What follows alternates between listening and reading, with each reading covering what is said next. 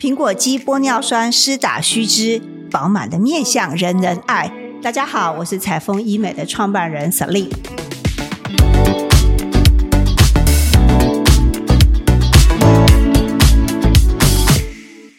很开心，我们今天请到年轻貌美的欧医师、欧主任来到我们节目。Hello，大家好。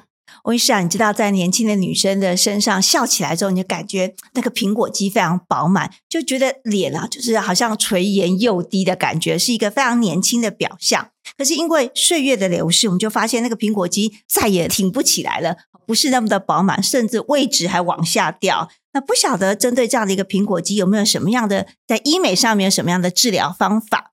苹果肌的话呢，其实主要可以靠一些填充物。那我们最常见的填充物就是玻尿酸。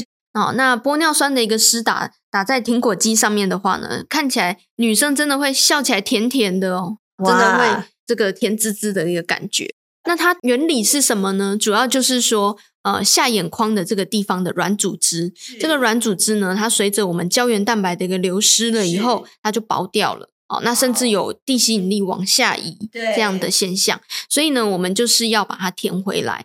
那一般来说呢，我们苹果肌，我们从侧脸去看的话，是在我们的瞳孔以下一点五公分，是我们的啊、呃，会是比较高的一个位置，笑起来可爱的位置，对，最可爱的位置。瞳孔以下一点五到二公分，好，这中间我们去帮它做一个玻尿酸的一个填充，好，那帮它做一个填起来。那另外呢，它还有牵带一些的是韧带的松弛，所以呢，我们可以在这个颧骨旁边的这个韧带呢，加强一下这个韧带的紧致的一个程度，那也能够改善这个苹果肌。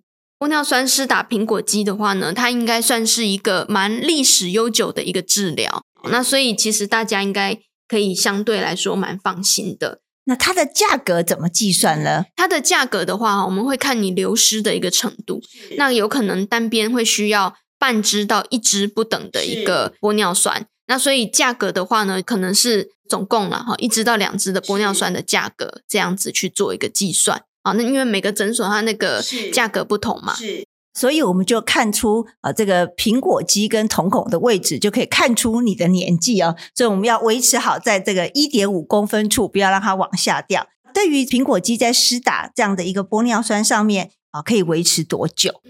它效果的维持度呢，大概就是跟玻尿酸它存在组织能够多久这有关系。对，因为玻尿酸的话呢，它是会被降解酶做一个代谢。那我们人体本身生理上就有一些降解酶会去把它代谢掉。所以呢，玻尿酸的话，平均大概是维持一年的一个时间。好，那除非呢，它的这个玻尿酸它号称它是长效型的，好，那它是到两年。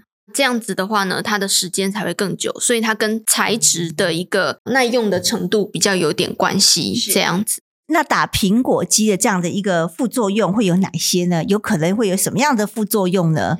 首先，这个打针嘛，就一定会遇到的就是淤青，然后呢，啊、呃，有可能会肿胀这样子。透过冰敷就可以解决。对，这个是透过冰敷或者是擦一些这个药膏啊、呃，抗淤青的药膏就能解决。极少数的话，有可能会影响到血管。